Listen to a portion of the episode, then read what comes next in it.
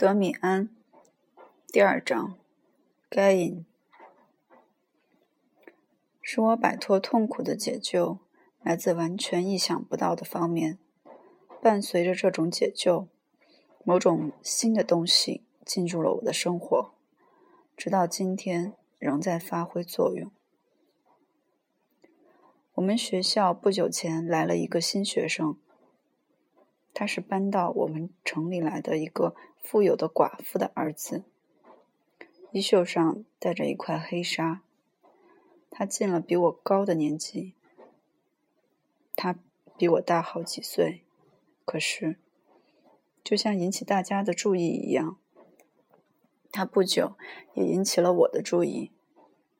这个奇怪的学生似乎比他看上去要大得多。他没有给任何人留下他是一个孩子的印象。在我们这些孩子气的小伙子中间，他的举动拘谨而成熟，像一个男人一样，更像一个绅士。他不讨人喜欢。他不参加游戏，更少参加打架。其他人只喜欢他对教师说话时那种自觉而坚定的音调。他叫马克思·德米安。有一天，正巧一个班由于某种原因被安排在我们班这个非常大的教室上课。这种情况在我们学校是经常发生的。这个班是德米安的班。我们小孩子在上圣经故事课，大孩子要写作文。当这边在给我们灌输。该隐和亚伯的故事时，我不断向德米安那边望去，他的脸特别吸引我。我看见这张聪颖、明朗、极其坚毅的脸，正聚精会神、富于智慧的俯对着作业。他看上去根本不像在一个做作业的学生，而像一个真正探究奇异问题的学者。其实我并不喜欢他，相反，我对他还有些不满。我觉得他太自负，太冷漠，他那泰然自若的举止过于咄咄逼人。他的眼睛里有一种大人的表情，小孩子绝不喜欢这种表情，有几丝闪烁着讽刺的悲凉。可我还是不由得老望向他。他可能叫我喜欢或者逆反，可是当他刚看我一眼，我就惊慌地收回自己的目光。如果我今天想一想他当时作为学生是个什么样子，我可以说，他和所有的人没有丝毫相同之处。他极其独特，具有鲜明的个性，因而引人注目，而他却千方百计。不引人注目，举手投足像一个乔装的王子，混在农村小伙子中间，竭尽全力装得像他们一样。放学回家的路上，他走在我后面。当其他人都散开去时，他赶了上来，向我打招呼。尽管他打招呼时仿效我们同学的声调。但招呼声仍是这样客气，像大人一样。我们一块走一段好吗？他和蔼地问道。我感到这是看得起我，于是点点头。接着我把我住的地方给他描述了一番。哦，那里，他笑着说：“我知道这幢房子。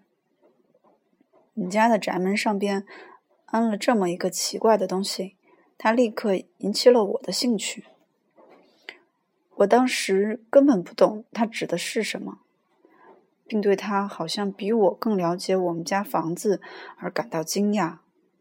也也许是门拱上边的拱顶石有一个文章，但随着时间的流逝，文章已经磨平，并且多次涂过油漆。据我所知，他跟我们。和我们的家庭没什么关系。这我一点儿也不知道。我怯生生地说：“这是一只鸟，或者类似的什么东西。这一定很早就有了。这幢房子听说以前曾经是修道院的。这很可能。”他点点头。好好看一看这个文章。这些东西常常是很有趣的。我想，这是一只雀鹰。我们继续走着，我很拘束。德米安突然笑了起来，好像他想起了什么有趣的东西。对了，我听了你们的课，他兴致很高地说：“该你的故事，他额上带有标记，不是吗？你喜欢这个故事吗？”不，所有我们必须学习的东西里，很少有什么是我所喜欢的。可我没敢这样说，因为这好像是一个大人在跟我说话。我说：“我很喜欢这故事。”德米安拍拍我的肩膀：“你不用骗我，亲爱的。不过这个故事确实相当奇怪。我想。”它比课堂上讲的大多数其他故事要奇怪得多。老师对此说的不多，只是一般的讲了上帝，讲了讲罪孽等。但是我想，他停下，笑着问道：“你对这感兴趣吗？”是这样，他继续说：“我想该印的这个故事也可以作为完全不同的理解。”老师教给我们的大多数东西，确实都是完全真实无误的。但是，对所有这些东西，也可以做出跟老师不同的评价。于是，他们往往有了一种确切的多的含义。比如，对于这个该隐及其额上的标记，按照我们所得到的解释，是难以令人真正满意的。你不觉得是这样吗？一个人在争吵中打死了他的兄弟，这是完全可能发生的。过后，他感到害怕，并且退让了，这也是可能的。但是，用一枚勋章特意表彰他的胆怯，让这勋章保护他，使所有其他人害怕，这却是相当特别的。当然，我很有兴趣的说。我开始被这件事吸引住了，但是怎样对这个故事做另外的解释呢？他朝我的肩膀拍了一下。很简单，就是那标记，这是现有的东西，是故事作为开头的东西。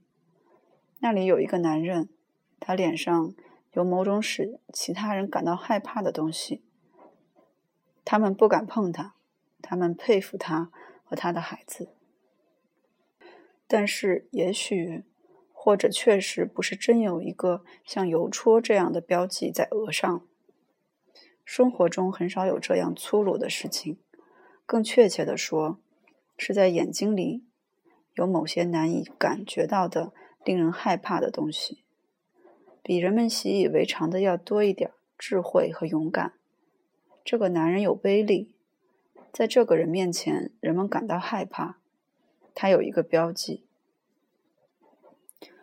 人们可以随心所欲的进行解释。人们总喜欢使自己感到舒服和给自己带来惬意的东西。人们害怕该隐的孩子，他们有一个标记。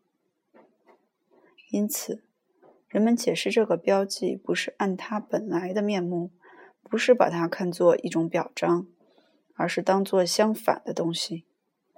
人们说，有这个标记的家伙们非常可怕，于是他们真的可怕起来。勇敢刚强的人对其他人来说总是非常可怕的。有一个无所畏惧和非常可怕的人在游来荡去，是很不舒服的。于是，为了对他进行报复，为了使大家所忍受的恐惧。有一点小小的补偿，人们把一个外号和一种无稽之谈强加给这个人，你懂了吗？是的，这就是说，这么说，该隐根本就不坏。圣经里的全部故事，原来根本不是真的，又是又不是。这些古代的古老的故事，总是其实的。但是这些故事的记载和解释，并不总是那么正确的。总之，我认为该隐是一个出色的人物。只是因为人们害怕他，才用这个故事来诽谤他。这个故事简直是一个谣传，是人们传播的流言蜚语。有一点倒是完全真实的。那就是该隐和他的孩子真的带有一种标记，并且与众不同。我感到非常惊讶。那那么你认为杀人也全是假的了？我激动的问道。哦不，这肯定是真的。这个强者打死了一个弱者。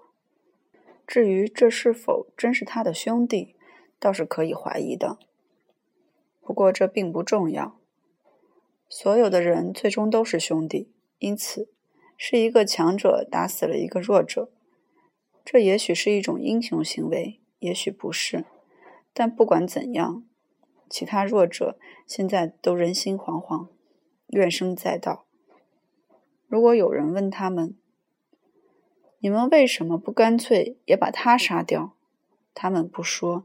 因为我们是胆小鬼，而是说我们不能啊！他有标记，上帝画给他的。欺骗差不多就是这样产生的。哟，我耽搁你了，再见。他撇下我，拐进了老巷。我一个人呆着，从来没有这样吃惊过。他刚一走，我就觉得他所说的一切。完全不近情理，该隐成了一个高尚的人，亚伯成了一个胆小鬼。该隐标记成了一种表彰，真是荒谬绝伦，亵渎神明，卑鄙无耻。这么说，可爱的上帝哪里去了？不是他收取了蒙难者亚伯吗？他不爱亚伯吗？不，胡说八道。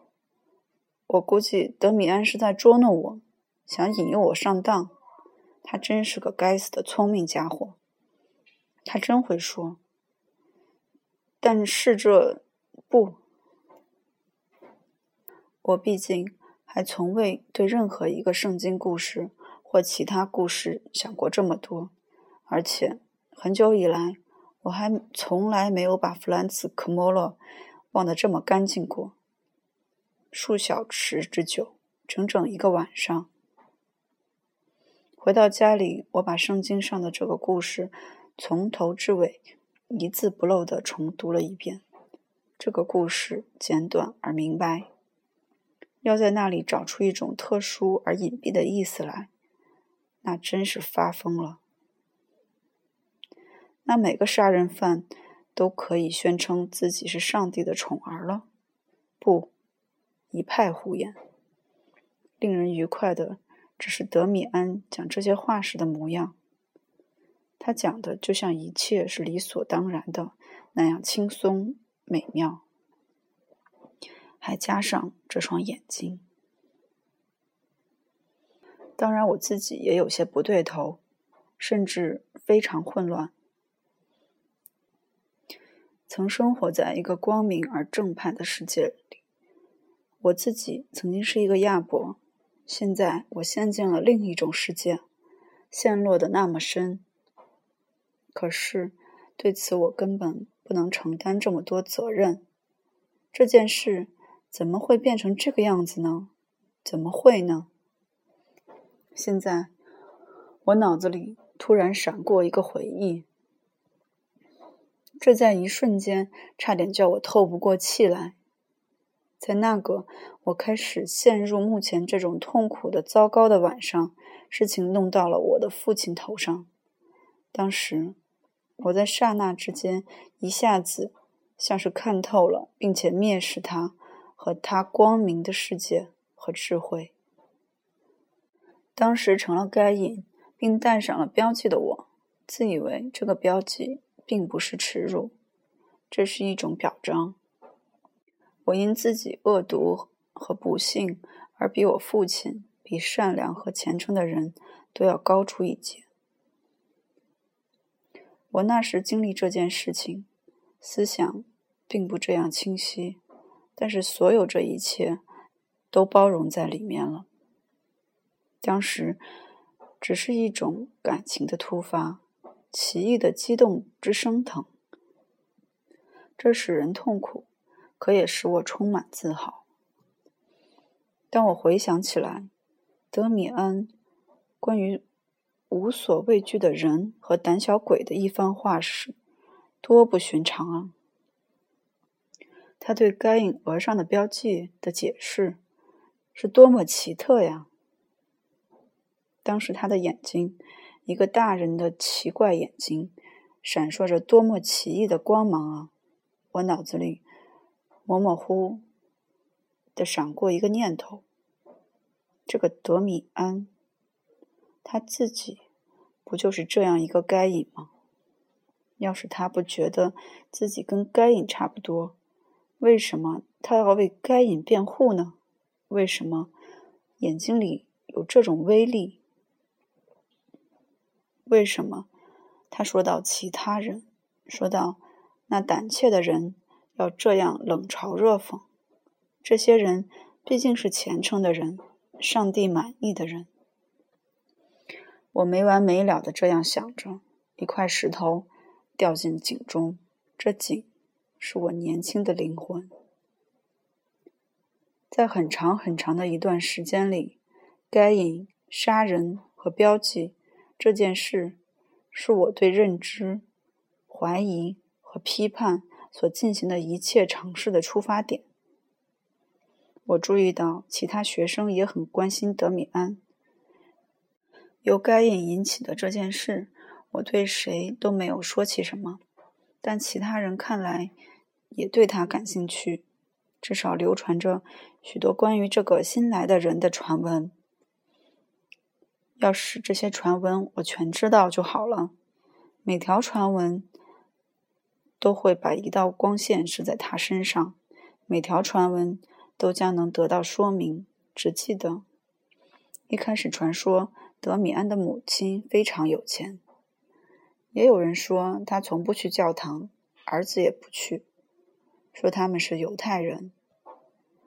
不过暗地里也可能是伊斯兰教徒。